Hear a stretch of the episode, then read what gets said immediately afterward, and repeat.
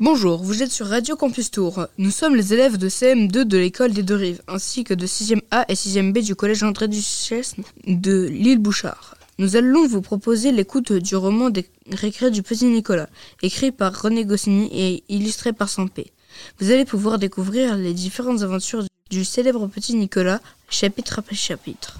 Ce projet a été entièrement élaboré par les élèves de CM2 de 6e sous l'idée de Madame Boissineau, Madame Morisset, professeure des écoles, Madame Adjaï, professeure de lettres, Madame Boutegour, documentaliste. Ce projet n'aurait pas pu être réalisé sans Sébastien, notre animateur de Radio Campus, qui a fait tout l'habillage sonore de nos enregistrements. Merci à Armand pour la musique d'introduction. Merci à Tania d'avoir participé au chapitre La montre. Allez, bonne écoute.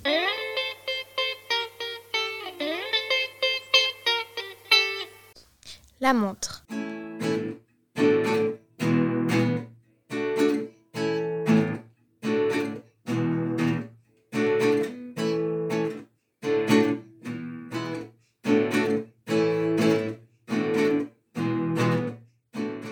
Hier soir, après ma rentrée de l'école, un facteur est venu et il a importé un paquet pour moi. C'était un cadeau de mémé, un cadeau terrible, et vous ne devinerez jamais ce que c'était. Une montre bracelet. Ma mémé et ma montre sont drôlement chouettes, et les copains vont faire une drôle de tête. Papa n'était pas là parce que ce soir il avait un dîner pour son travail. Et maman m'a appris comment il fallait faire pour remonter la montre et elle me l'a attachée autour du poignet. Heureusement, je sais bien lire l'heure. Pas comme l'année dernière, quand j'étais petit, et j'aurais été obligée tout le temps de demander aux gens quelle est l'heure il est là ma montre. Ce qui n'aurait pas été facile. Ce qu'elle avait bien, ma montre, c'est qu'elle avait une grande aiguille qui tournait plus vite que les deux autres, qu'on ne voit pas bouger à moins de regarder bien et longtemps. J'ai demandé à maman à quoi servait la grande aiguille, et elle m'a dit que c'était très pratique pour savoir si les œufs à la coque étaient prêts. C'est dommage, à 7h32, quand nous nous sommes mis à table, maman et moi, il n'y avait pas d'œufs à la coque. Moi, je mangeais en regardant ma montre, et maman m'a dit de me dépêcher un peu, parce que le potage allait refroidir. Alors j'ai fini ma soupe en deux tours et un petit peu de la grande aiguille. À 7h51, maman a apporté le morceau de chouette gâteau qu'il restait de midi, et nous nous sommes levés de table à 7h58. Maman m'a laissé jouer un petit peu, je collais mon oreille à la montre pour entendre le tic-tac, et puis à 8h15, maman m'a dit d'aller me coucher.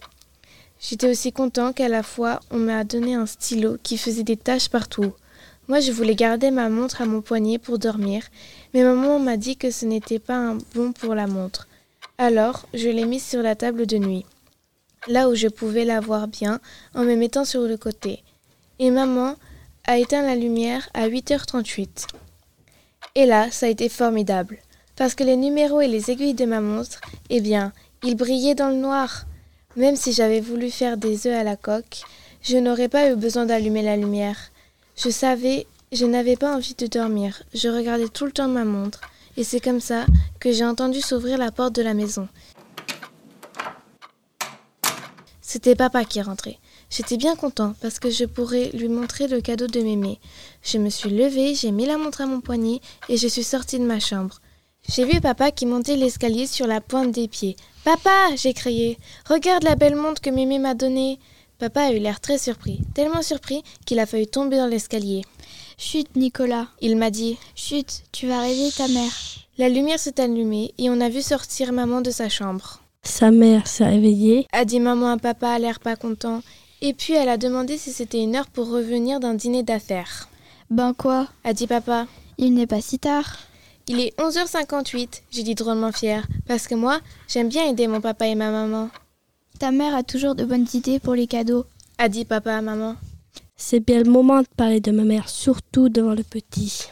A répondu maman qui n'avait pas l'air de rigoler. Et puis elle m'a dit que j'aille me coucher mon chéri et que je fasse un gros dodo. Je suis revenue dans ma chambre, j'ai entendu papa et maman parler un peu et j'ai commencé mon dodo à minuit 14. Je me suis réveillée à 5h07. Il commençait à faire jour et c'était dommage parce que les numéros de ma montre brillaient moins. Moi, je n'étais pas pressée de me lever parce qu'il n'y avait pas classe. Mais je me suis dit que je pourrais aider mon papa qui se plaint que son patron se plaint toujours qu'il arrive en retard au bureau. J'ai attendu un peu et à 5h12, je suis allée dans, dans la chambre de papa et maman et j'ai crié Papa, il fait jour, tu vas être en retard au bureau. Papa a eu l'air très surpris, mais c'était moins dangereux que dans l'escalier, parce que dans son lit, il ne pouvait pas tomber. Mais il a fait une drôle de tête, papa, comme s'il était tombé. Maman s'est réveillée aussi d'un coup. Qu'est-ce qu'il y a Qu'est-ce qu'il y a? Elle a demandé. C'est la montre, A dit papa. il paraît qu'il fait jour. Oui, j'ai dit. Il est 5h15 et ça marche vers le 16. Bravo, va-t'en recoucher. Maintenant, nous sommes réveillés. Je suis allée me recoucher, mais il a fallu que je revienne trois fois à 5h47, 6h18 et 7h02 pour que papa et maman se lèvent enfin. Nous étions assis pour le petit déjeuner et papa a crié à maman. Dépêche-toi un peu, chérie, avec le café. Je vais être en retard. Ça fait cinq minutes que je l'attends. Huit, j'ai dit.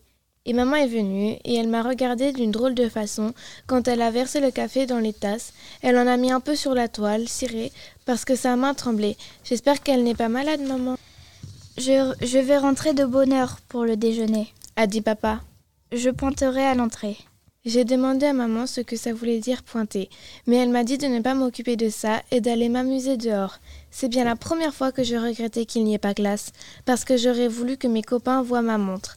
À l'école, le seul qui soit venu avec une montre une, une fois, c'est Geoffroy, qui avait la montre de son papa, une grosse montre avec un couvercle et une chaîne. Elle était très chouette, la montre du papa de Geoffroy, mais il paraît que Geoffroy n'avait pas la permission de la prendre, et il a eu des tas d'ennuis et on n'a plus jamais revu la montre. Geoffroy a eu une telle fessée, il nous a dit qu'on a bien fait de ne plus jamais le revoir, lui non plus. Je suis allée chez Alceste, un copain qui habite tout près de chez moi, un gros qui mange beaucoup. Je sais qu'il se lève de bonne heure parce que son petit déjeuner lui prend du temps. Alceste j'ai crié devant sa maison. Alceste Viens voir ce que j'ai Alceste est sorti, un croissant à la main et un autre dans la bouche. J'ai une montre j'ai dit à Alceste en mettant mon bras à la hauteur du bout de croissant qui était dans sa bouche. Alceste s'est mis à loucher un peu, il l'a avalée et il a dit Elle est rien de chouette. Elle marche bien, elle a une aiguille pour les œufs à la coque et elle brille la nuit, j'ai expliqué. Et dedans, elle est comment? Il m'a demandé Alceste. Ça, je n'avais pas pensé à regarder. Attends m'a dit Alceste. Il est entré en courant dans sa maison. Il en est ressorti avec un autre croissant et un canif. Donne-moi ta montre. M'a dit Alceste. Je vais l'ouvrir avec mon canif. Je sais comment faire. J'ai déjà ouvert la montre de mon papa. J'ai donné la montre à Alceste qui a commencé à travailler dessus avec le canif.